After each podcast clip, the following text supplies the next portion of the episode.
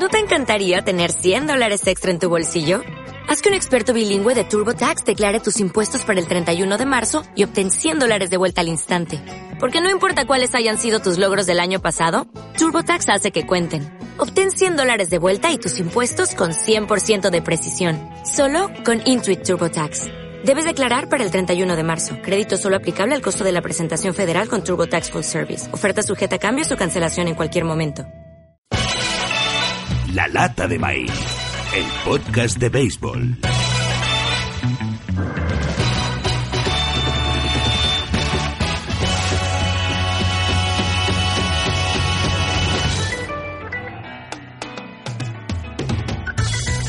Hola a todos y a todas, soy Dani García y aquí comienza la tercera temporada de La Lata de Maíz. ¿Y quién nos lo iba a decir? Hace dos años empezaba este podcast sabiendo de, de la falta de información didáctica, divulgativa y elaborada en un formato atractivo sobre el béisbol en español. Y además recuerdo que aquello comenzaba de una forma un tanto rudimentaria. Pero hemos seguido adelante, principalmente por vosotros que nos habéis animado y hemos notado que este podcast ha sido agua en el desierto para vosotros. Primero para España, donde el béisbol es un deporte menor. Y más tarde trayendo oyentes de Latinoamérica y Estados Unidos, donde sabemos que podemos llegar a más gente que está buscando estos formatos. No quiero dejar de agradecer antes de empezar a todos los colaboradores de La Lata de Maíz.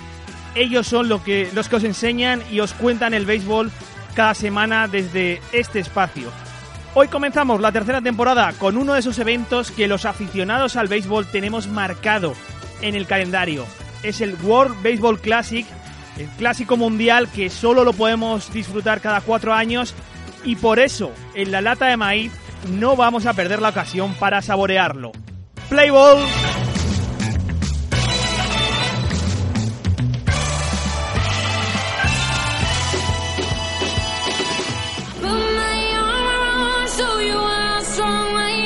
Every four years,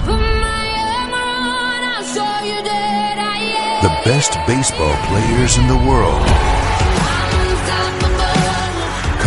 for country, pride, and glory.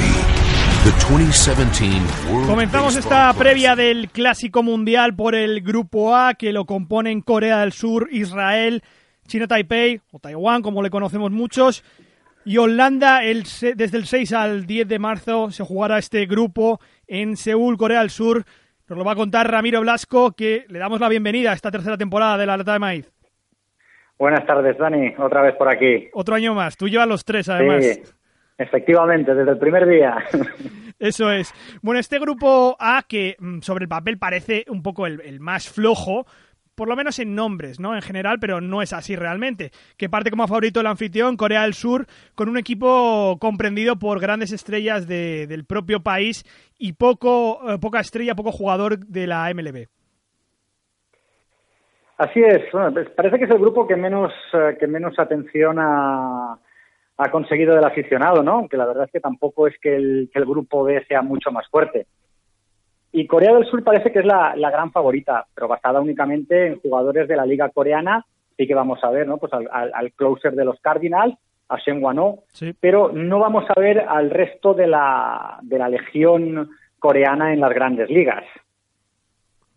Bueno, Juan, que, o, o como se le llama en las grandes ligas, que ha hecho una gran temporada de rookie en los Cardinals, este equipo de Corea del Sur, que fue finalista en 2009, perdió frente a Japón, se fueron rápido del torneo en 2013 y em, digamos que estamos ante un equipo que parece bastante conjunto, como el equipo cubano, equipo japonés, porque se conocen entre ellos, porque juegan entre ellos dentro de la liga coreana. ¿Puede ser eso un hándicap o puede ser eso un punto a favor para el equipo de Corea del Sur? Eso sin duda su, su punto su punto a favor, además de la, la- la propia disciplina que les caracteriza. Por eso eh, están considerados como los favoritos del grupo, aunque realmente no, no sean ninguno de los que sus jugadores sean jugadores, sí, algunos con que han tenido experiencia en grandes ligas, pero actualmente ningún jugador de las grandes ligas, además de O, va a estar en ese roster. Parece que el punto fuerte es el bullpen y esto viene bastante bien para un torneo tan corto y sobre todo para la época del año en la que estamos donde los starters no están tan a punto. Así es, y esa es, esa es una, de sus grandes ventajas y en lo que realmente son superiores al resto de las, de las selecciones de su grupo. Tú te fijas en lo que es el, pues, su, su, gran, su gran rival en el grupo, como es el caso de Holanda, que sí que es cierto que cuenta con una legión MLB, bueno, todos sus jugadores originarios de Aruba y Curazao, como son los, los Bogerts, uh, Didi Gregorius, Jarrison Profar, Jonathan Scott, André Paul Simons, pero son todo infielders, es decir, todo lo que tienen es, todo lo que tienen es de dentro, ¿no? Sí que es cierto que tienes a Kenley Jansen, pero realmente sí, es su fuerza, ahí es donde ellos realmente van a estar, uh, están mucho, son una selección que se conocen, disciplinada y que además está bastante compensada. Precisamente vamos al equipo holandés, el equipo europeo campeón de Europa, frente a nuestra selección española hace unos meses, que llega con todas sus grandes estrellas de las grandes ligas. Bien lo has dicho, Kelly Jansen, Sanden Bogers, Digi Gregorius, Jonathan Scoop, mucho jugador de Curaçao también. Holanda fue la gran sorpresa en 2013, llegó hasta semifinales. Castillo. Fastball, fly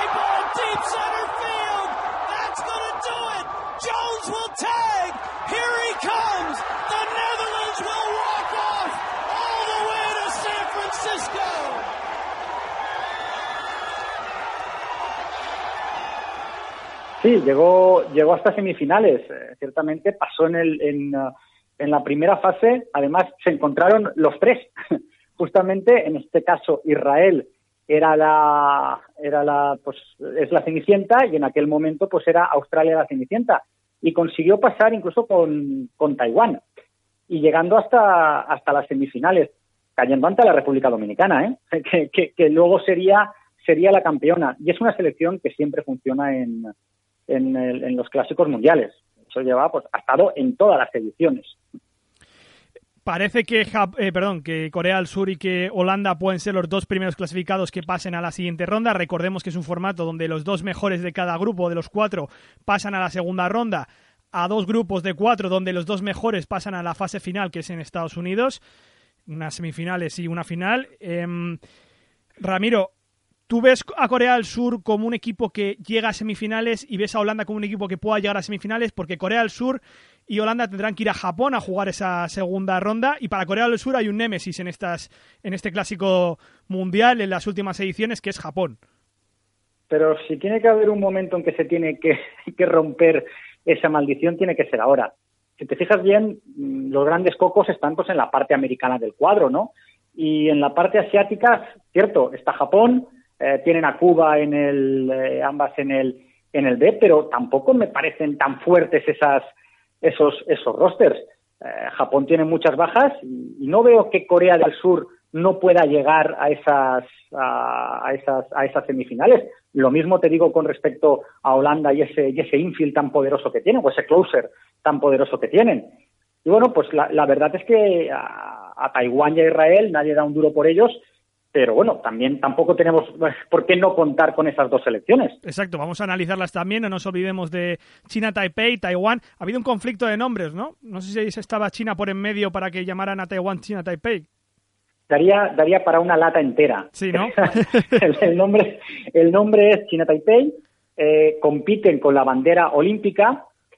Ellos eh, realmente, pues generalmente son conocidos como, como Taiwán y su nombre oficial es República de China, pero es algo que la República Popular China no permite y por eso al final parece que es este nombre, ¿no? Con el nombre de China y la capital y esta bandera olímpica con el nombre que se les permite que se les permite competir. Es un equipo basado fundamentalmente en, su liga, en la Liga de Béisbol Profesional China, en un par de integrantes de la, de la japonesa, no va a estar Wei Jin-chen, el, el, abridor de los, de los Marlins. Bueno, sí que está Chen Mingwan, el que bueno, ha tenido una, dilata, una dilatada carrera en las grandes ligas, incluso estuvo cinco años en los, en los Yankees. Pero bueno, sobre el papel no parecen que vayan a competir con, con Corea del Sur y con Holanda. Aunque en el último clásico mundial eh, acabaron pasando y dejando fuera a Corea del Sur. Sí, oye, los taiwaneses son tienen, tienen bastantes éxitos en las Little Leagues normalmente. Sí, existe, existe un, un grandísimo trabajo de cantera. El, béisbol en Taiwán tiene un, un, elemento cultural y un elemento estructural como el que vimos en su día cuando estuvimos tratando el tema de Cuba. Tiene ese simbolismo de, libertad, en este caso frente a la República Popular China. se prohibió el, béisbol en la República Popular China y entonces se lo tomaron como, como su elemento distintivo respecto a la República Popular China. Y es que evidentemente todos los niños juegan a ellos, se juega a ello en, en los colegios y es algo que forma parte de la cultura taiwanesa desde muy tierna edad como bien dices, esto da para otra lata. Vamos a guardarnos este tema. Para, para nuestro recorrido internacional nos falta pasar por Taiwán y algún país más. Sí, es una lástima que no hemos pasado por Taiwán. Estaba preparando esto y digo, de, Taiwán no hemos hablado nunca. No, puede ser. No, no, tenemos que repasarlo. ¿Y qué tal equipo, el equipo israelí? ¿Cómo se montó esta selección que va a jugar su primer clásico mundial? Es una de las historias más, más fascinantes ¿no? Del, de este clásico mundial. en principio Israel además eh, es, es, la única de las cuatro selecciones que, no se clasificó por el anterior campeonato. se la colocó en un grupo, se dice que ya preparado ¿no? para, que, para que se clasificaran sin problemas con Pakistán, Gran Bretaña y Brasil. Brasil sí que los puso en apuros, pero bueno, al final se clasificaron ellos y se trató de, realizar una auténtica selección judía, de jugadores pues, pues judíos que, existen en Estados Unidos y crear en base a ellos ese, ese combinado. Eh, lo cierto es que la regla del, del Clásico Mundial establece que pueden jugar en cada selección aquellos que cumplen los requisitos para tener la nacionalidad de ese país determinándolo ello el propio país, o sea, la propia federación de ese país. ¿Qué ocurre? Que de acuerdo con la ley de retorno israelí, puede tener la nacionalidad israelí todo aquel que quiera emigrar al país, que sea judío, casado con judío, eh, nieto de judío o incluso hasta los hijos menores de un del, casado con un judío. Claro, esto es amplísimo, esto es medio Estados Unidos, ¿no? Entonces se empezó a hablar con, con muchísimos jugadores, incluso para saber si realmente eran judíos o no, se hablaba con la familia, eh, se miraba a ver si se les preguntaba a los padres si estaban circuncidados o si habían sido objeto del, del bar mitzvah. Y, lo cierto es que si han conseguido una, una selección mínimamente decente, no va a estar Jock Pedersen, eh, no va a estar Ian Kimbler, que jugará con las, con las barras y estrellas, eh, no van a tener realmente jugadores de las, de las grandes ligas y o, que actualmente tengan contrato con, las grandes ligas. Si, bueno, estará Jason Marquis, Ryder Laberway, eh, Nathan Freeman. Craig Breslow, también tenemos. Craig Breslow, Senfold, y, va a estar Scott Feldman. Lo único que ocurre que al entrar en la, en la rotación de titulares de los, eh, de los Reds ha tenido que renunciar al Clásico Mundial. Pero es que, claro, se dieron cuenta que con esos requisitos ya no era suficiente para tener jugadores, incluso en el caso del Aberway, eh, se ha llegado a que el chico no estaba ni circuncidado ni, había sido objeto del bar mitzvah, y entonces pues dijo que él regularmente iba por la sinagoga, pues dijo, no, nada, para adentro y, ven a jugar. Se está hablando mucho en, en Estados Unidos sobre este tema y sobre, bueno, que al ser una selección judía, al estar al estar en, pues todos con esa sintonía, que van a hacer un gran papel, pero yo lo veo muy complicado. De hecho, pues pocos realmente desde un punto de vista racional les dan ningún tipo de favoritismo y en las apuestas están bajo del todo. Sí, sería lo más razonable en este grupo A que se juega en Seúl del 6 al 10 de marzo, con, como hemos dicho, Corea del Sur, Israel, Taiwán o China Taipei y Holanda. Nos lo ha contado Ramiro Blasco, que te vemos en un rato con las noticias de invierno internacionales. Eh, y no nos olvidemos además del, del, lugar en que se juega, el Gochok Skydome. Es, es un estadio, además de los más modernos del mundo, y que además está insonorizado, no molesta a los vecinos. Una curiosidad. Ahora contaremos eh, el estadio de Tokio, que tendremos a Arturo Marcano, también nos contará algunas curiosidades. Te veo ahora, Ramiro, un abrazo. Hasta ahora, Dani.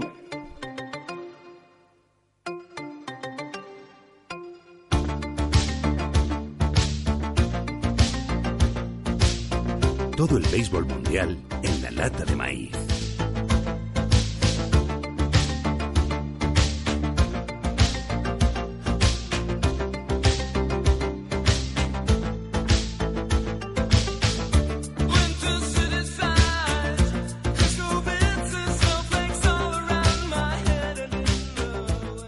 Vamos con el grupo B, está con nosotros Arturo Marcano, que le damos además la bienvenida a esta tercera temporada de la lata de maíz, ya habitual últimamente, ¿no Arturo? Así es, Dani, un, honor estar de nuevo aquí en la lata de maíz y, bueno, espero que, no, que sean muchas muchas más temporadas.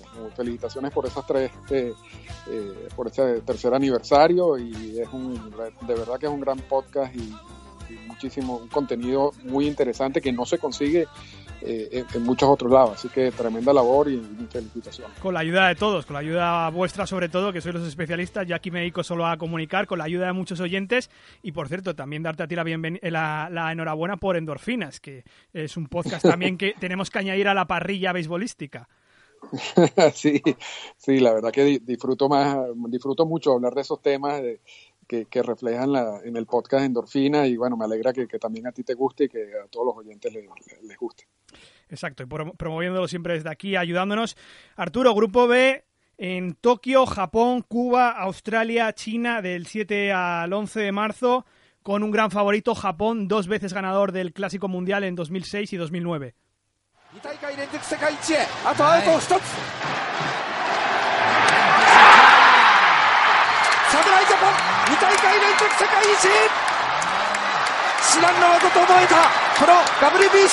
2大会連続世界一へあとアウト1つ、はい、侍ジャパン2大会連続世界一至難の技と思えたこの WBC2006 年に続き2009年も見事に世界を制しました世界に対する誇りと名誉を失いかけた日本に Bueno, Japón es, un, es, el equipo más ganador en, en, este clásico mundial de béisbol desde, su inicio. Eh, tiene la ventaja de jugar en casa las dos primeras rondas. O sea, si pasan de la primera ronda, que es lo más seguro que, que, se, que eso seguramente va a ocurrir. Eh, tienen un equipo diseñado para este tipo de competencia. Eh, no, es un equipo eh, que, está afectado como hay otras selecciones por, el, por, los, por las limitantes de, jugadores que no pueden jugar porque le niegan los permisos.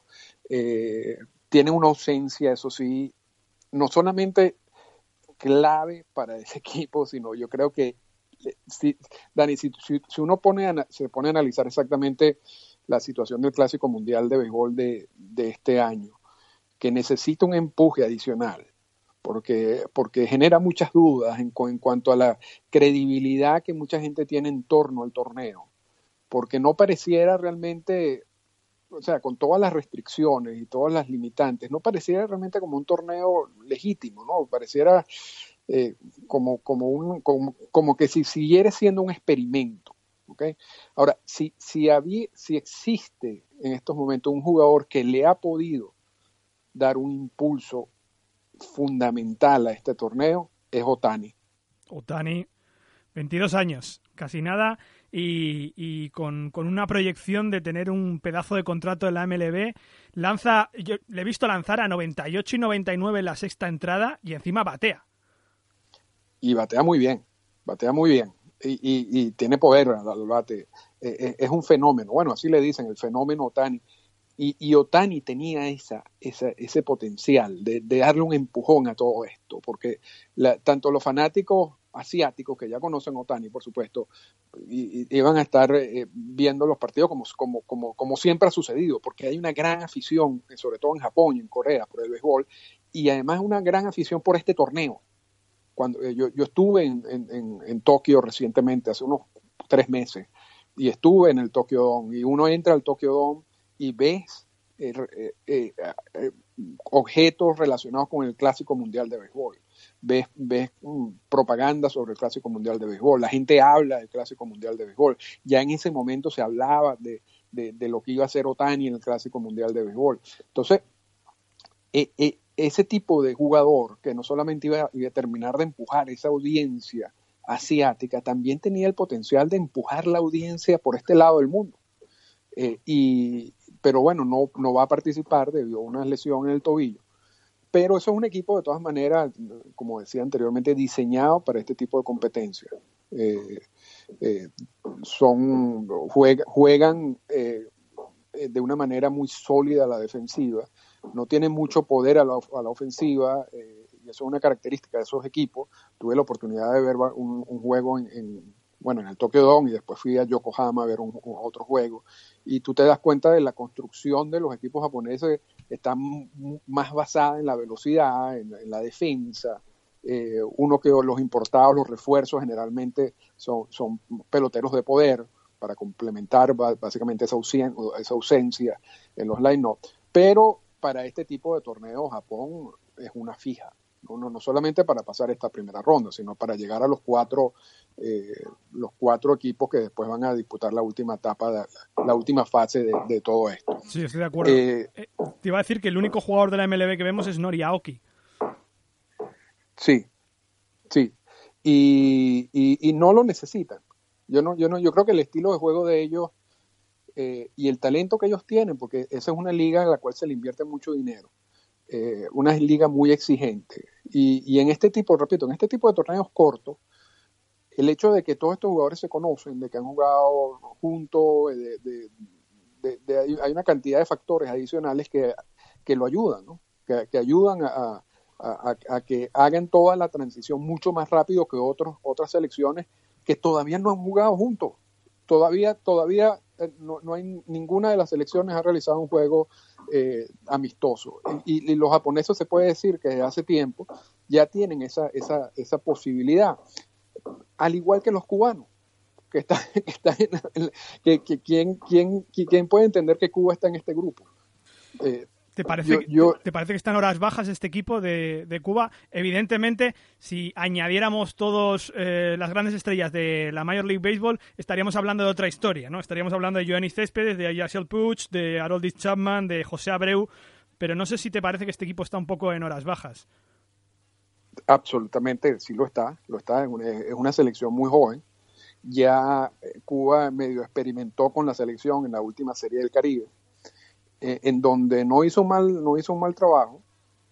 Eh, ahora, Dani, repito, este tipo de torneos son muy difíciles de, pronosticar qué va a pasar, porque tú puedes tener una selección llena de, estrellas, y pasó con Venezuela en el último Clásico Mundial de Béisbol, y, y, no, y, no, y no gana un juego. Por otro lado, tú tienes una selección que quizás sea, tenga talento joven, eh, y, tiene la, la, la, suerte que le toca un lanzador que lanza los, dos abridores que tienen tremendos juegos en días consecutivos y se meten, ¿no? Entonces, eh, esto es un equipo que al igual que el japonés, que al igual que el, que el equipo nipón, tiene la, la, ventaja de que se conoce. Y, y, repito, este, esta es una selección muy parecida a la que estuvo en el clásico, en, en la Serie del Caribe, eh, van a jugar en Japón, no nadie sabe por qué, quizás para, para darle la posibilidad de que sigan avanzando en el torneo, porque si se hubieran quedado en los grupos del lado de Latinoamérica quizás no lo hubieran hecho, pero eh, y, hay cierto interés en MLB de que ellos sigan, que ellos avancen, o por cuestiones de seguridad, que es mucho, ese es otro argumento que he escuchado, de que, que es mucho más fácil controlar la, selección en Japón que por este lado del mundo, por todas las... Que en México, por ejemplo. Que, en México, que ya, ya, ya hay muchos precedentes de, problemas allí, eh, de jugadores que se escapan, con, con, todo, con todo su derecho además, te digo. Eh, pero bueno, está, está en este grupo, le toca jugar en ese jugar en el Tokyo Dome, que Dani, Tokyo Dome es un estadio viejo, techado, no es fácil no es fácil, eh, es, un estadio que el techo es blanco. Eh, me acuerdo un poco el estadio de Minnesota antes que antes que, hicieran los cambios y, se pierde la pelota. Si tú, si, no eres un jardinero o si tú no eres un jugador acostumbrado a, ese estadio, que, esa es la ventaja que tienen los japoneses, eh, medir cualquier elevado no es fácil. Yo vi en esos juegos jardineros de la liga japonesa que ya estaban, ya estaba terminando la liga, ya después de, una gran cantidad de juegos, eh, partirle mar a batazos, porque es que no se ve, no se ve, y además el techo tiene huecos.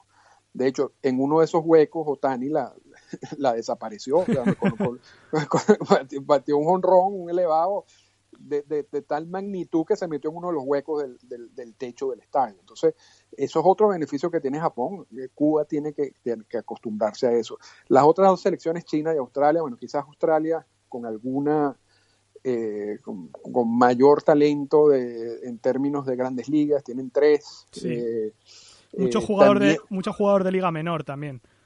Mucho jugador de liga menor. Ellos también tienen una gran tradición de, de liga profesional en Australia. Se, juega en, la época de invierno, eh, por, se ha jugado por muchísimos años. Eh, pudiera ser la, la, sorpresa, pudieran sorprender a los cubanos. Yo no creo que vayan a sorprender a los, a los japoneses. Eh, China, quién sabe. A ganar un partido, que es lo que decía John McLaren, su manager, que le conocemos por aquí, por las ligas mayores como ser eh, como coach, es un veterano coach. Ahora creo que es eh, coach de catcher de los Phillies, me parece. Eh, y dijo McLaren que, ganar un partido es el, es el objetivo.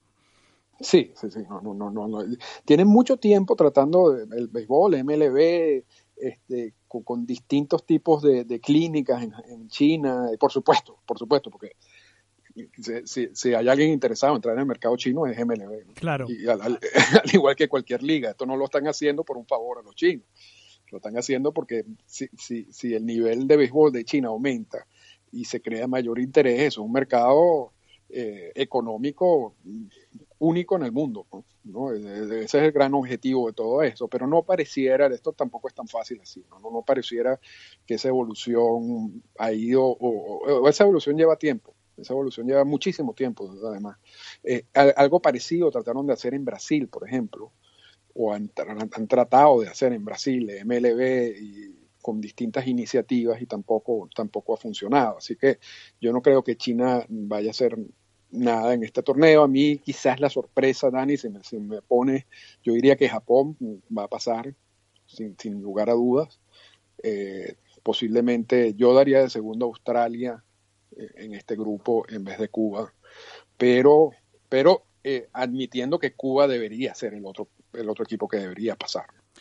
Este grupo B, donde los dos clasificados, los dos primeros clasificados jugarán la segunda ronda también en Tokio, junto a los dos clasificados, los dos primeros clasificados del grupo A, que será en Seúl, que hemos comentado anteriormente. Nos ha contado este grupo B Arturo Marcano. Seguiremos este clásico mundial de cerca. Muchas gracias. Muchas gracias, Dani. Uh, uh, yeah, yeah, yeah, yeah. Uh, Miami. Uh, uh, South Beach, bringing the heat. Uh. Can y'all feel that? Can y'all feel that? Jig it out. Uh. Al ritmo de música de Miami nos vamos al grupo C, este grupo que se va a jugar en el Marlins Park con Estados Unidos de anfitrión, Colombia, Canadá y República Dominicana, el actual campeón de 9 al 13 de marzo. Nos va a contar este grupo John, bienvenido de nuevo a la lata de maíz. Hola, ¿qué tal chicos? John Molinero, este grupo también bastante fuerte como, todo, como es todo el lado de América con la República Dominicana, ese plantel de estrellas, el combinado de Tony Peña con Manny Machado, Harley Ramírez, Robinson Cano, Adrián Beltre, José Bautista, Nelson Cruz y muchos, muchos más, John. Se podrían hacer dos o tres equipos muy buenos para este clásico mundial con solo los dominicanos. La, la verdad es que han montado un equipazo en mayúsculas. Es, es increíble, parece como, como un, una plantilla de alguno de los equipos del All-Star o, o, algo así, porque es increíble el equipazo que se ha montado. Y no es raro que hoy en día en, en, en todos los previews que se puedan leer aparezcan como el, el gran candidato a ganar la, la, el World Baseball Classic. Aquí no hay nadie sentado, ¿eh? En el AT&T Park. Dame pararme yo también. También. Vamos, hombre. Oney también está parado. Sí, todos estamos parados aquí arriba. Rodney. ¡Sueña, abanica! Termina el partido. Victoria de la República Dominicana. Es el campeón del Clásico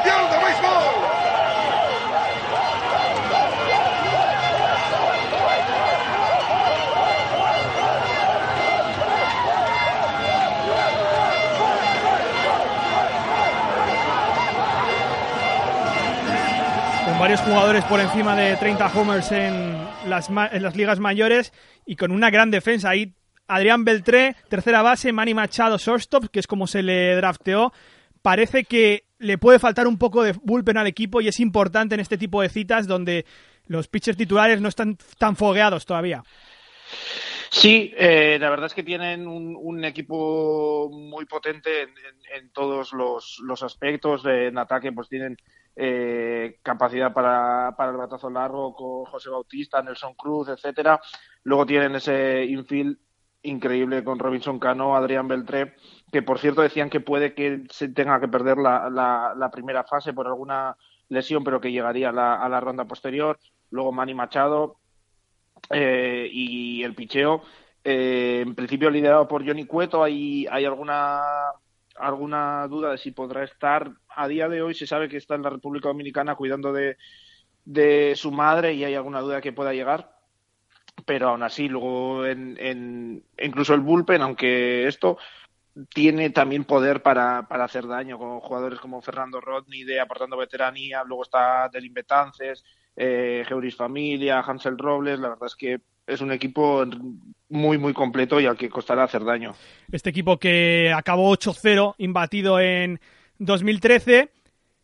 Y delante, John, la eterna pregunta de Estados Unidos, que no se desempeña muy bien en estas citas internacionales, y también la eterna pregunta de si podrían haber llevado incluso un equipo mejor, y ya es un equipo de estrellas, pero ya sabes que nadie se termina de comprometer 100%, y bueno, nos hubiera gustado ver a jugadores como Clayton Kershaw, David Price o Madison Baumgartner.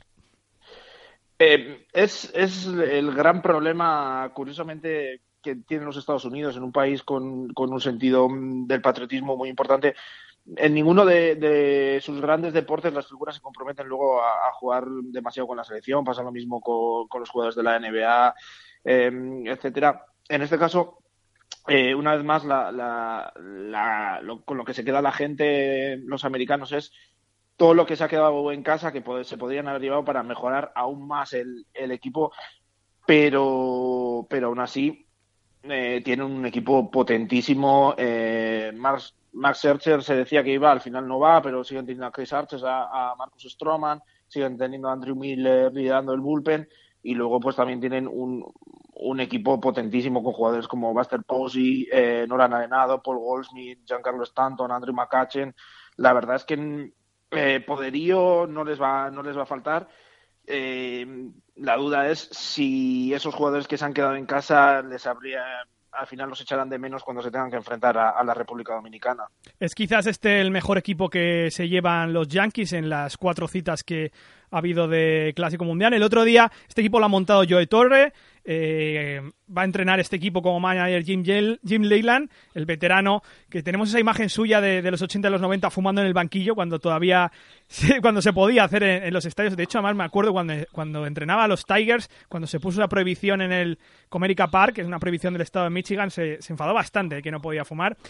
Jim Leyland que decía el otro día que le preguntaban ¿por qué es diferente ahora este equipo americano? Y él decía que ha podido preparar a los jugadores antes que en otras ocasiones, pero al mismo tiempo él decía que no conocía mucho de otras selecciones, especialmente del lado asiático. Dice que si le preguntaban algo de China o de Japón, yo no sé si estos americanos cuando, si es que llegan a la ronda final, tienen que pasar una segunda ronda primero, si llegan a la ronda de semifinales, pueden estar perdidos ante rivales como Corea o Japón. Sí, lo, los americanos yo creo que se, que se han centrado más eh, en ellos mismos. Eh, yo sí creo que, pese a todas las estrellas que se han quedado fuera, eh, sí están más motivados que otros años. Ya son, son tres años de, de fracasos a ser los inventores del deporte y no, no conseguir ganar. Eh, yo creo que cada vez se van motivando más y se lo van tomando más en serio. Y sí que queda la, la, la, duda esa de si realmente estarán preparados y si un equipo, como tú dices, eh, China, Corea, eh, equipos así con los que no, no tienen mucho contacto los, los jugadores o, los entrenadores, les pueda dar la sorpresa o, o no, no, estén bien preparados a la hora de cómo enfocar a batadores concretos o a lanzadores concretos. Quizás es esa soberbia estadounidense, ¿no? Porque me da la sensación, y leyendo muchas previas del World Baseball Classic, que los periodistas estadounidenses, y en esa misma línea que estábamos comentando con el tema de Leyland, de no conocer el equipo japonés o el equipo coreano, solo se fijaban en el análisis de las otras selecciones en cuántos jugadores jugaban en las ligas mayores. No, sí. claro, no iban a, al país a decir, no, este jugador no juega a las mayores, pero tiene un gran desempeño en la liga venezolana, en la liga cubana, en la liga japonesa, en la liga coreana. Sí, yo también, le, pues eso, leyendo previas de, medios estadounidenses, eh, en, muchos casos, eh, como selecciones menores, como pueda ser Colombia, por ejemplo, se fijan más en qué jugadores eh, están en las grandes ligas o, o, cuántos jugadores ha aportado en la historia ese país a las grandes ligas o sin estar en las grandes ligas, cuántos están en, en las minors, por ejemplo, más que, más que fijarse en cómo lo han podido hacer en eh, sus ligas nacionales. Y sí que yo creo que también en parte, más allá de, los jugadores que les hayan podido faltar en otros años, eh, su falta de, de, victorias en el World Baseball Classic también se puede deber en gran parte a eso, ¿no? A esa sobreconfianza quizás con la que llegan, que no llegan tan motivados como por ejemplo pasa con, con, Japón, que es un país que se toma muy en serio las competiciones internacionales, o la República Dominicana, donde eh, todas las victorias de, de la selección en, en, el béisbol pues son un motivo de, de, orgullo y yo creo que esa mm, sobreconfianza y ese esa motivación, aunque se lo van tomando más en serio, esa falta quizás de, de, motivación comparado con otras selecciones les puede, les puede hacer daño. Después de sorprender Canadá en este grupo, tenemos a Canadá y a Colombia como las selecciones menos fuertes. Puede ser el tapado de ese grupo, como ocurre con, con Australia en el grupo B, que le puede dar la, la sorpresa a Cuba. Se planta aquí con, con, jugadores de ligas menores y con algunos jugadores de las mayores como John Axford, Justin Murnau, que, que, bueno, que viene con su cuarta participación de los pocos jugadores que van a jugar los cuatro primeros World Baseball Classic. Ryan Dempster, falta Joey Boto, Sí, eh, la verdad es que eh, es un equipo liderado por Justin Murnau y Freddie Freeman, que aunque nacido en Estados Unidos es de, padres eh, canadienses. Eh, pe, pero yo creo que también es un caso parecido a Estados Unidos en cuanto a que es más importante lo que se ha quedado en casa que lo que que lo que lleva, ¿no? Porque Joey Boto se ha quedado en casa, Russell Martin se ha quedado en casa, Michael Saunders, Paxton, Jameson Tallon, Brett Lowry, eh, el talento que se ha quedado en casa es, es muy grande. Y mm, más allá de Freddy Freeman y Justin Bourneau, eh, el, el, sí que tienen a jugadores como Dalton Pompey, por ejemplo, jugadores que lo están haciendo muy bien en, en, en las ligas menores como Tyler O'Neill, pero yo creo que les puede faltar un poquito. Les pueden coger si Estados Unidos se va muy confiado. Eh, les pueden dar la sorpresa, pero yo creo que les puede faltar un poco, sobre todo en cuanto a picheo abridor, por ejemplo, que les va les va a hacer mucho daño. Pero mm, les costará, le puede dar la sorpresa, pero yo creo que, que les costará. ¿Qué te parece Colombia? Primera aparición para el equipo colombiano en un clásico mundial. Y mira que hay riqueza beisbolística en Colombia y hay bastante historia con este equipo con José Quintana liderándolo, esa máquina de regularidad de los Chicago White Sox, Julio Terán, se ganó la plaza frente a España y Panamá. ¿Qué te parece Colombia? Pues un, un, un, equipo muy interesante. La verdad es que yo tengo mucha curiosidad. Tienen jugadores jóvenes interesantes. Eh, yo, mm, un poco también eso, leyendo las previews, todo el mundo dice que lo que haga Colombia dependerá de, de José Quintana y Julio Teherán. Si cogen un buen día, eh, pueden hacer mucho daño a, cualquier ataque, sea República Dominicana o Estados Unidos. El problema que pueden tener es que en la primera ronda el número de, lanzamientos para, los pitchers abridores está limitado, entonces puede que acaben pudiendo lanzar en torno a, cinco entradas solamente y el bullpen ya va, más flojo. De hecho, se, en algún, algún periodista comentaba que quizás podrían poner a lanzadores de las ligas menores contra Canadá creyendo que le pueden ganar así y luego poner eh, quizás a, en el mismo partido abriendo a, José Quintana y luego de relevista a Julio Teherán contra Estados Unidos contra República Dominicana para intentar ganar ese partido y, dar la sorpresa. Eh, pero en el ataque les puede faltar todavía un poco de, crecimiento. Eh, tienen a, Donovan Solano, un, jugador, un shortstop con años de experiencia en, eh, en las mayores, que este año ha estado en el equipo de AAA de los Yankees, a Jorge Alfaro como catcher, que está en AAA con los Phillies, eh, un jugador interesante, a Giovanni Ursela también, que está en AAA con los Indians. Eh, yo creo que han tenido la baja última hora de, de Dilson Herrera, eh, que está ahora mismo con los Cincinnati Reds, y, y, que yo creo que les puede hacer daño porque era un jugador muy prometedor, tuvo un papel muy importante en el clasificatorio para, para el World Baseball Classic en, el que se enfrentaron a Panamá y a España. Y yo creo que va a ser interesante de ver, sobre todo si José Quintana y Julio Terán eh, funcionan bien y les dan ahí un, un, par de, o cuatro, cinco, seis entradas de tranquilidad al ataque para que intenten, para que intenten hacer daño. El Clásico Mundial de Béisbol, este grupo C, con República Dominicana, Estados Unidos, eh, Canadá y Colombia. Los dos mejores jugarán con los dos mejores del grupo D. Eh, también en Estados Unidos, en California, antes de la fase clasificatoria final de semifinales y final en el Dodger Stadium en Los Ángeles. John, John Molinero, muchas gracias. Gracias a vosotros, chicos. Hasta Un abrazo. la próxima.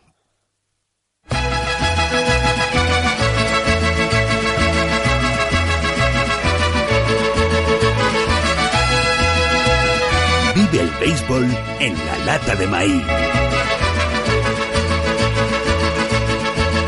Guadalajara, Guadalajara, Guadalajara, Guadalajara.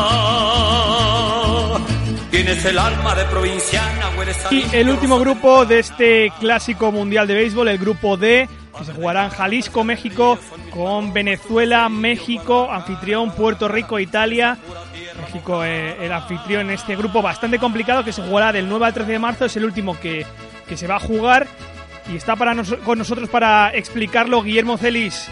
De nuevo es un placer saludarte en este estreno de la tercera temporada de La Lata de Maíz. ¿Qué tal? Muchas gracias y pues muchas felicidades, ¿no? Qué, qué alegría da ya comenzar con una temporada más. Eh, como decías ahora, pues ya la tercera, eh, el, el, éxito que ha tenido la lata de maíz, la preferencia del público y la verdad pues es un honor, como siempre, es un privilegio el, el, que me invites a participar de alguna forma en este programa tan especial, ¿no? En este, en este inicio de una nueva etapa y que estoy seguro que como siempre pues va, va a culminar llena de éxitos y, y como siempre también eh, con preferencia de todo el público que sigue la lata de maíz. Guillermo, este grupo D que se comenta que es el quizás el grupo más fuerte. Eh, ahora ha sido diferente, ¿no? Ahora hemos tenido la oportunidad de que de que esos equipos como Venezuela, como República Dominicana, como Puerto Rico, eh, como el mismo Estados Unidos, que, tienen varios peloteros en grandes ligas, pues sí puedan contar con ellos, ¿no? Hay, hay excepciones, obviamente, hay problemas de último minuto, como le está pasando de hecho al equipo de México que perdió a Chris Davis, eh, se, se, se, había planeado que fuera pues un, un buen complemento para Adrián González en esa alineación que no muestra mucho poder, que no, que no, eh, si la comparamos con la de Venezuela y la de Puerto Rico, pues la de México es débil, ¿no? Eh, entonces, bueno, el, haber eh, eh, tenido la afirmación de Chris Davis en un primer momento daba esperanza, ¿no? Ahora Chris Davis, pues aparentemente no va. Adrián González ha tenido también problemas y eso sí va a afectar eh, realmente al equipo mexicano, ¿no? Eh, se supone que la parte fuerte de México, dirigido por cierto por el por el hermano del Titán, por Edgar González, era el, el o sigue siendo el picheo, ¿no? Eh, sabemos que prácticamente toda la rotación de abridores puede estar conformada por lanzadores de grandes ligas. Hay dudas también en relación a Marco Estrada.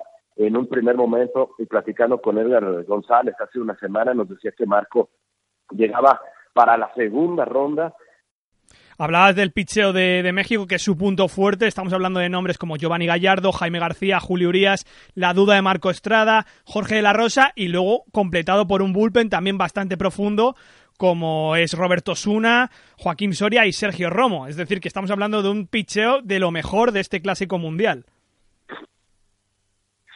Sí, y es lo que nos comentaba Edgar, ¿no? Eh, pues aquí cambia la forma de manejar, evidentemente por las restricciones que hay en cuanto a los abridores, eh, por, el hecho de que están en plena pretemporada. Pues tienes que pensar en un abridor que te vaya tres o cuatro entradas y, y en eso se reforzaron muy bien, ¿no? En eso armaron muy bien el roster, llevando tanto relevista, ¿no? Sabiendo que, eh, pues, van a tener que recurrir al bullpen prácticamente desde la cuarta, quinta entrada, el, el tener esos nombres como Toria, como Tuna, como el propio Sergio Romo, ¿no? A quien tuvimos la oportunidad de ver ahora en, la Liga Mexicana del Pacífico.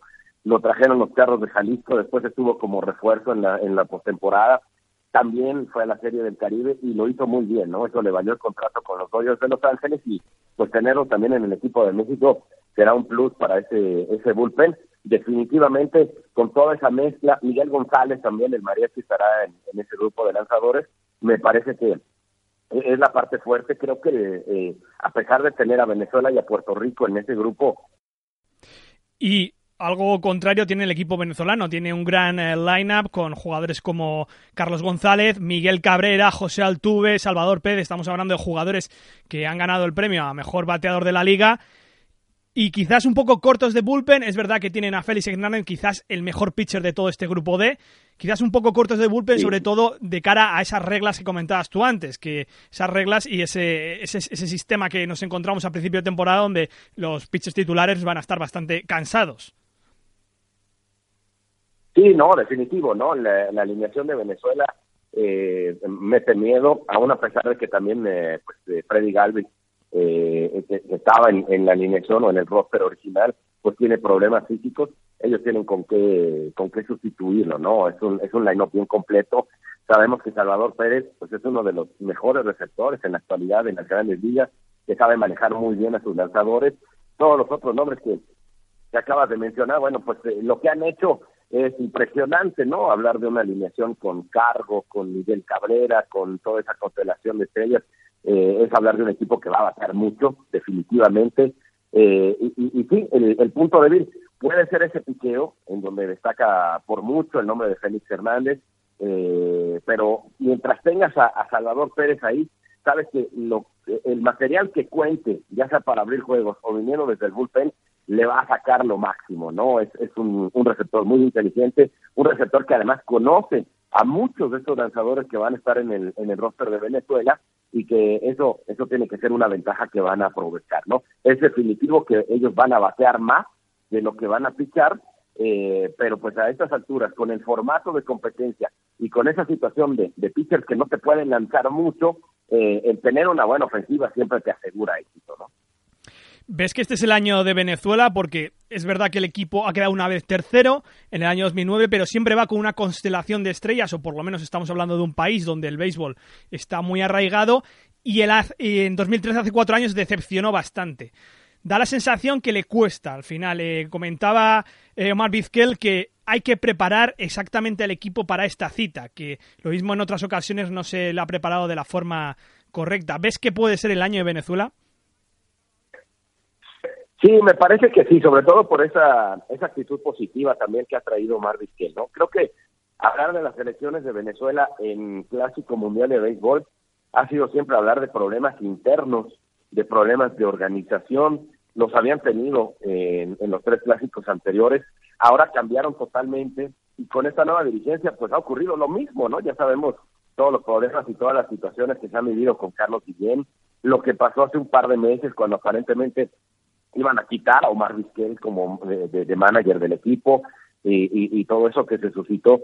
Eh, es difícil, ¿eh? Es difícil para los peloteros poder concentrarse, poder eh, eh, sentirse bien, sentirse cómodos, y lo digo porque les ha pasado antes, con otro tipo de problemas, también problemas de pantalón largo, pero ya les ha sucedido, ¿no? Y creo que al final sí ha terminado por afectar el desempeño de los venezolanos en el terreno de juego. Ahora, bueno, pues eh, decíamos, es otra administración, es Carlos Guillén el que ha estado al frente de eso, pero los problemas eh, no se han quedado atrás, ¿no? Entonces, se ha vivido una situación similar, el equipo tiene mayor calidad, sí, ahora sí va a contar con la mayoría de sus estrellas de grandes ligas y eso lo tiene que hacer uno de los favoritos, por supuesto, ¿no? Yo te decía, creo que Venezuela tiene que ser el favorito de este grupo por lo menos y vamos a ver cómo les cómo les va después, ¿no? Cómo, cómo pueden ir avanzando ya en lo que será la, la segunda ronda pero sí es una selección que ha quedado a deber en cuanto al nivel de béisbol que tiene ese país, definitivamente, y me parece que esta es la ocasión en la que tienen un mejor equipo, ¿no?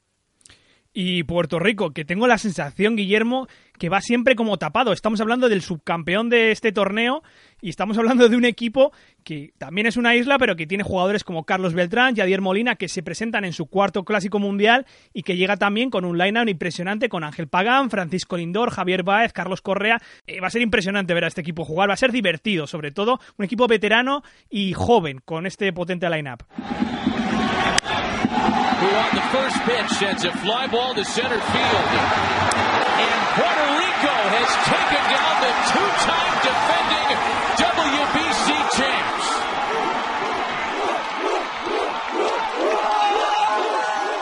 Sí, con mucho talento, ¿no? Me parece que Puerto Rico lleva más talento que nunca al clásico, a, a pesar de que hace cuatro años terminaron en segundo lugar.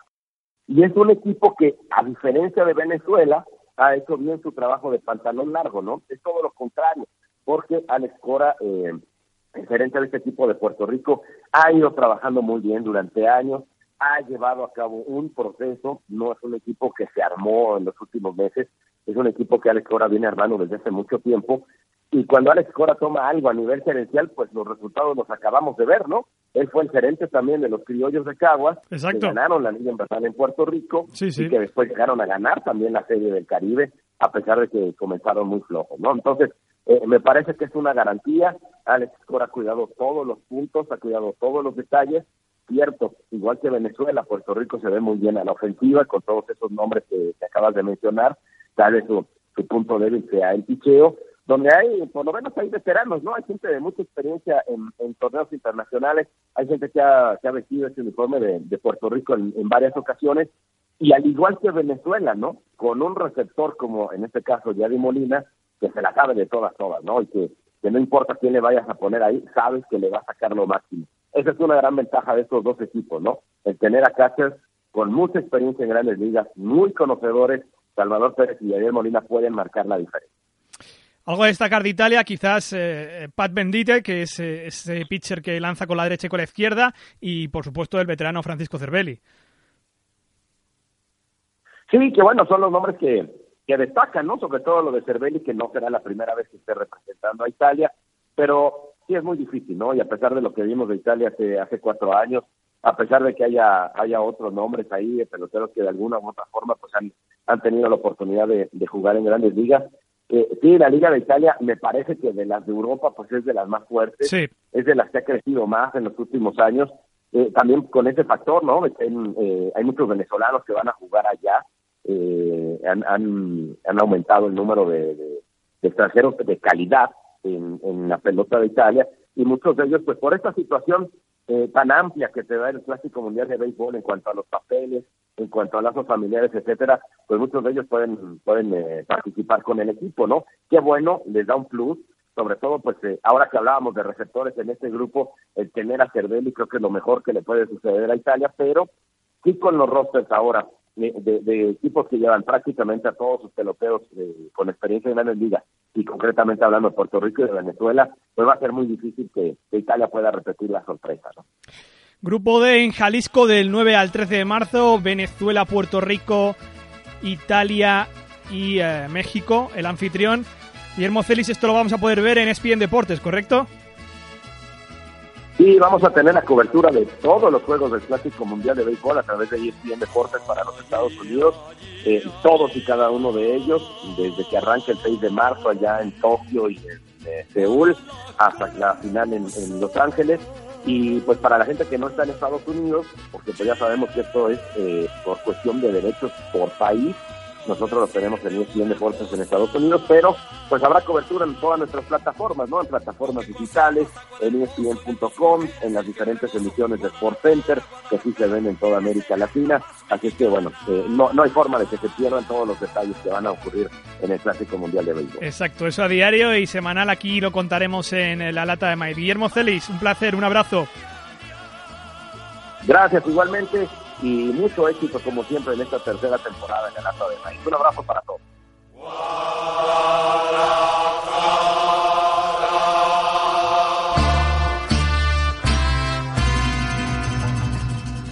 Verá,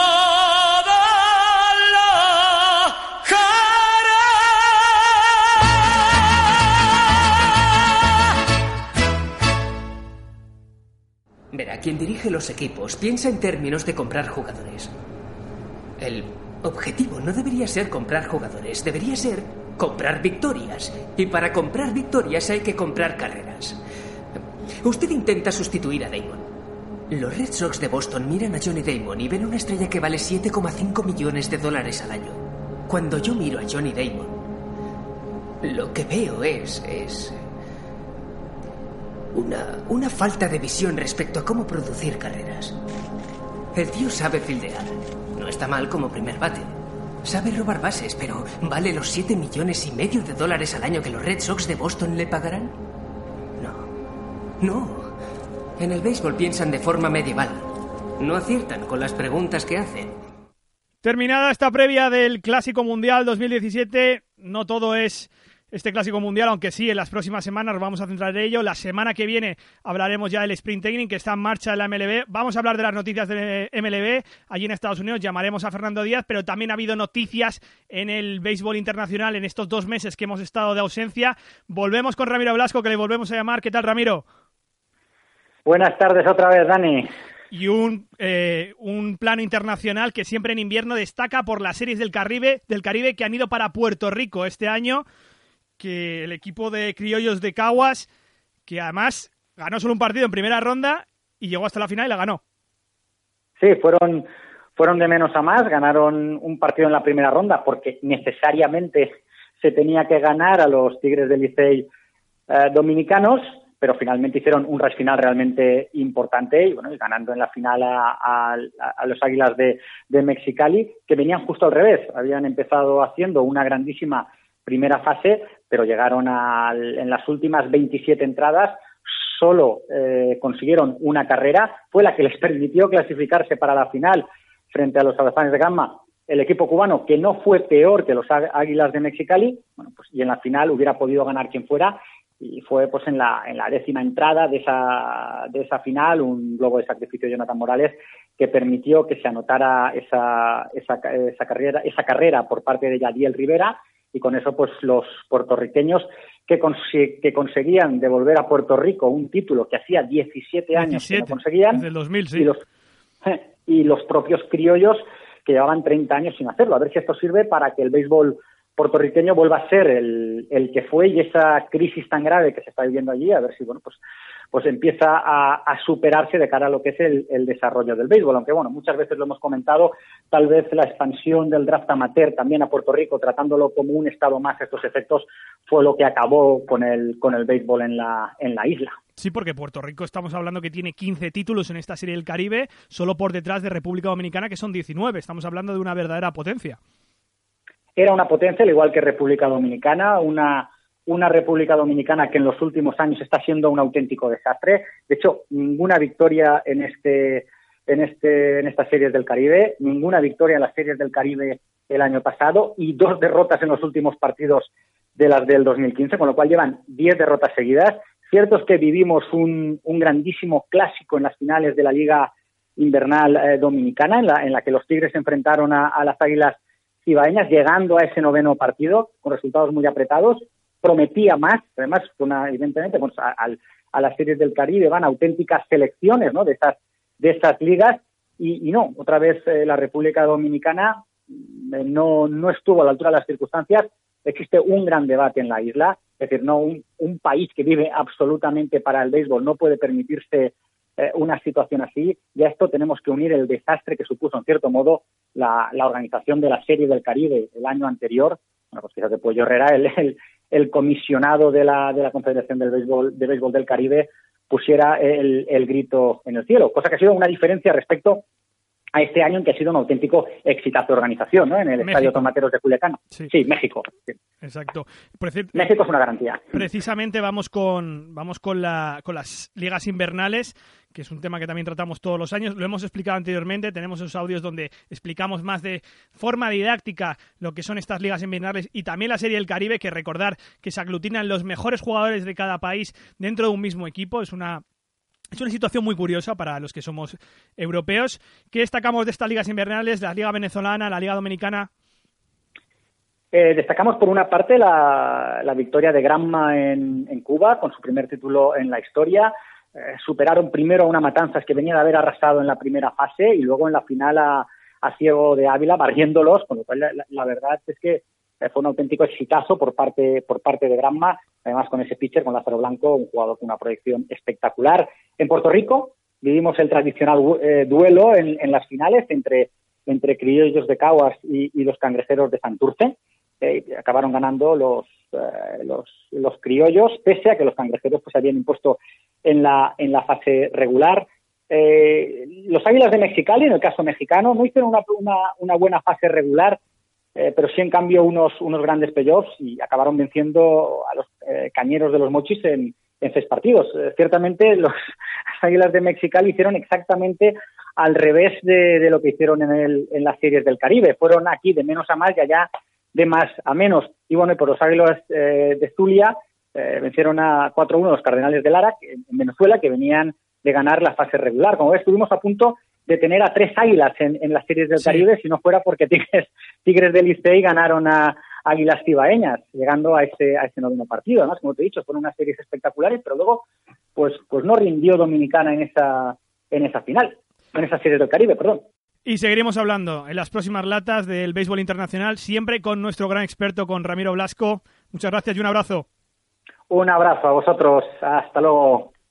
La Major League Baseball en la lata de maíz. Noticias de MLB de este pasado invierno que nos hemos perdido las vamos a contar con Fernando Díaz. Bienvenido de nuevo a la lata de maíz.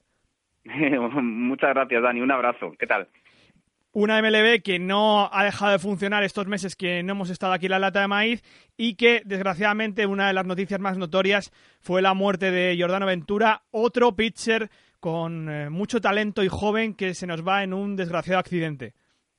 Sí, la verdad es que fue una noticia eh, pues te pilló de, de, sopetón, como nos pilla a todos, eh, de estas típicas eh, informaciones que, no te lo puedes esperar porque esto es totalmente bueno, insospechado y que coincidía o tenía, pues como tú bien decías, rasgos comunes con, José Fernández, muy joven, muy talentoso, en un desafortunado giro de los acontecimientos, el destino, que en ocasiones tiene un, un obrar cuanto menos eh, peculiar, pues nos privó de, de lo que eran los eh, lanzamientos y de un brazo y de una personalidad de un muchacho realmente fantástico. Es verdad que Jordano Ventura tuvo sus eh, episodios eh, de descontrol, todavía era un muchacho en, en plena madurez y además eh, lo más eh, frustrante de todo ello, Dani, era un jugador que en el tramo final de la temporada sí que parecía haber, eh, como se suele decir en inglés, no doblado la esquina, había eh, dado ese salto cualitativo y lo mencionaba el propio GM de los eh, Kansas City Royals, que Jordano Ventura le había prometido que este año iba a ganar, no recuerdo si eran entre 15 y 18 partidos y que iba a completar 10. Eh, bueno, son eh, o eran en este caso eh, promesas, eran eh, objetivos que se había marcado y la verdad es que Jordano Ventura tenía todo el talento del mundo, quizás no tan refinado, no tan avanzado como era el de José Fernández y del que desgraciadamente pues nos hemos eh, visto desprovistos los la familia de la MLB. Fichajes, desde diciembre que tuvimos la última lata de maíz, creo que ha habido unas cuantas firmas, así a bote pronto, me acuerdo la de José Bautista y la de Edwin Encarnación. Eh, la verdad, Dani, es que eh, este mm, esta off-season ha sido un poco extraña. Es la última que se rige bajo las condiciones del antiguo eh, marco laboral, del antiguo convenio colectivo, y esa pérdida de una primera ronda pues ha hecho que los equipos se pensaran muy mucho a la hora de realizar ciertas incorporaciones. Eh, eso les ha afectado muchísimo los mercados de eh, José Bautista, de Edwin Encarnación, que eh, se han tenido que conformar con probablemente contratos que ni por asomo se acercaban a lo que ellos tenían previstos antes del inicio de, la, de, de este periodo de la agencia libre. El único que probablemente ha salido ganando ha sido Joenis Céspedes, que renovó con los New York Mets, pero mm, estos jugadores, los Encarnación, los Bautista, los eh, Brandon Moss, eh, gente que todavía incluso queda sin eh, fichar todavía como Pedro Álvarez, pues eh, se han visto perjudicados no solo con esa oferta calificada, esa pérdida de la primera ronda eh, en favor del equipo que lo perdía, de su antiguo eh, de su antigua franquicia, sino también el que hubiera un mercado especialmente saturado de jugadores que estaban prácticamente cortados por el mismo patrón, es decir, eh, gente no necesariamente veterana, pero sí un pegador, quizás cuestionable su defensa, y la verdad es que todo eso ha, conducido a que la agencia libre de esta off-season se haya mostrado eh, extraña, muy lenta y que se ha estirado pues prácticamente como un chicle y que de hecho hay jugadores todavía que quedan pues, sin, sin firmar, de hecho no han conseguido un contrato y ya ha empezado el sprint training. Y también como en estas fechas hemos tenido el Salón de la Fama, tres nuevos miembros estarán en el Salón de Cooperstown, Fernando, Jeff Bagwell, Tim Raines e Iván Rodríguez.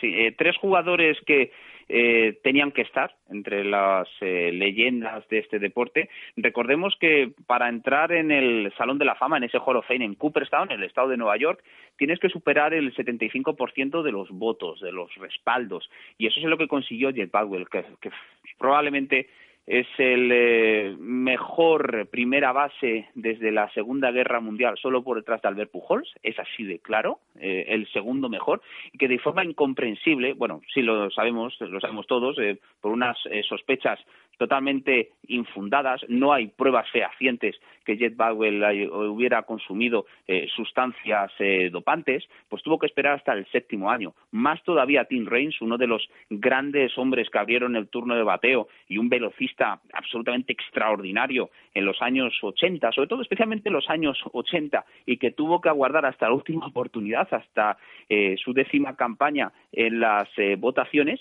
mientras que Iván Rodríguez lo hizo a la primera, eh, también dejando de lado lo que sería el, pues esas sospechas que también eh, rodeaban a, a Jet Badwell, con lo cual tenemos tres nuevos inquilinos en el Hall of Fame.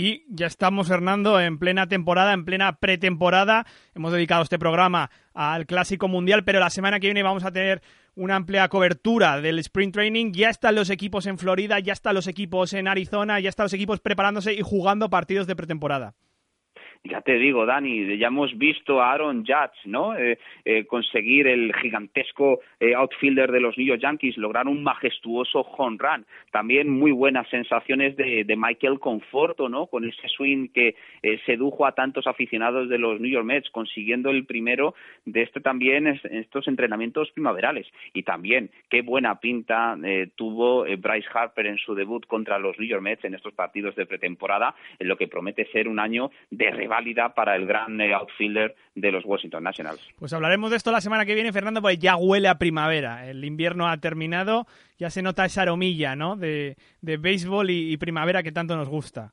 Eh, absolutamente. Tenemos ya los, los partidos de pretemporada, tenemos el World Baseball Classic y tenemos ya la temporada que prácticamente se atiza en el horizonte, Dani.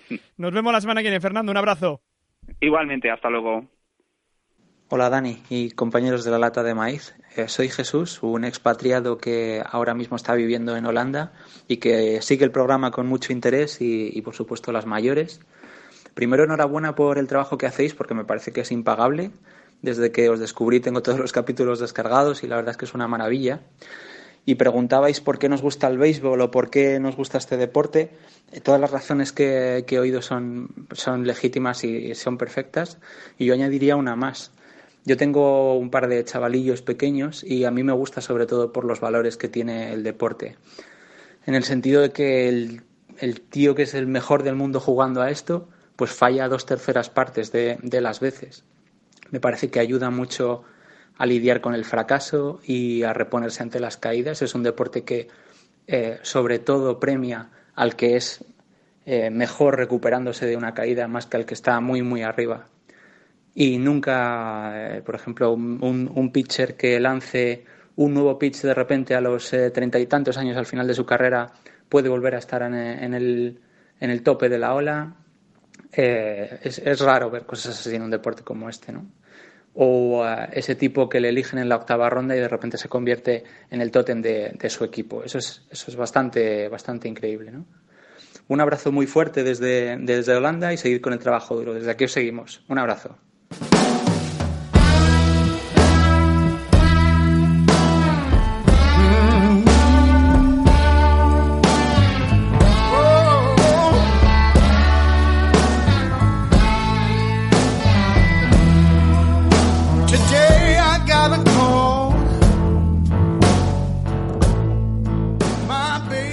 Muchísimas gracias Jesús por esa nota que nos has enviado Significa mucho los comentarios que nos dejáis en el buzón del programa, pero sobre todo, si lo resumís el espíritu y los valores del programa así, mucho mejor. Si gustáis, tenéis abierto el WhatsApp en el más 34 665 10 56 55. She didn't say when, she didn't say when, but at least I on the phone.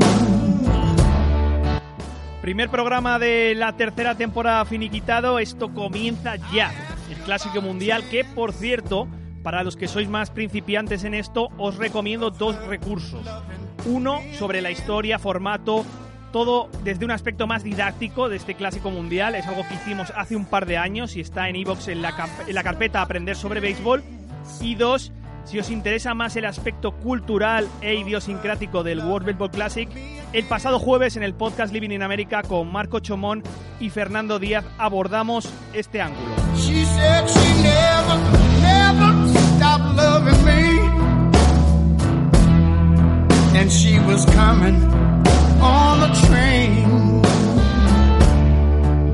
Gracias a Ramiro Blasco, Arturo Marcano, John Molinero, Guillermo Celis y Fernando Díaz. Un saludo a todos vosotros y vosotras. Nos vamos viendo este año. Que disfrutéis y saboreéis del béisbol.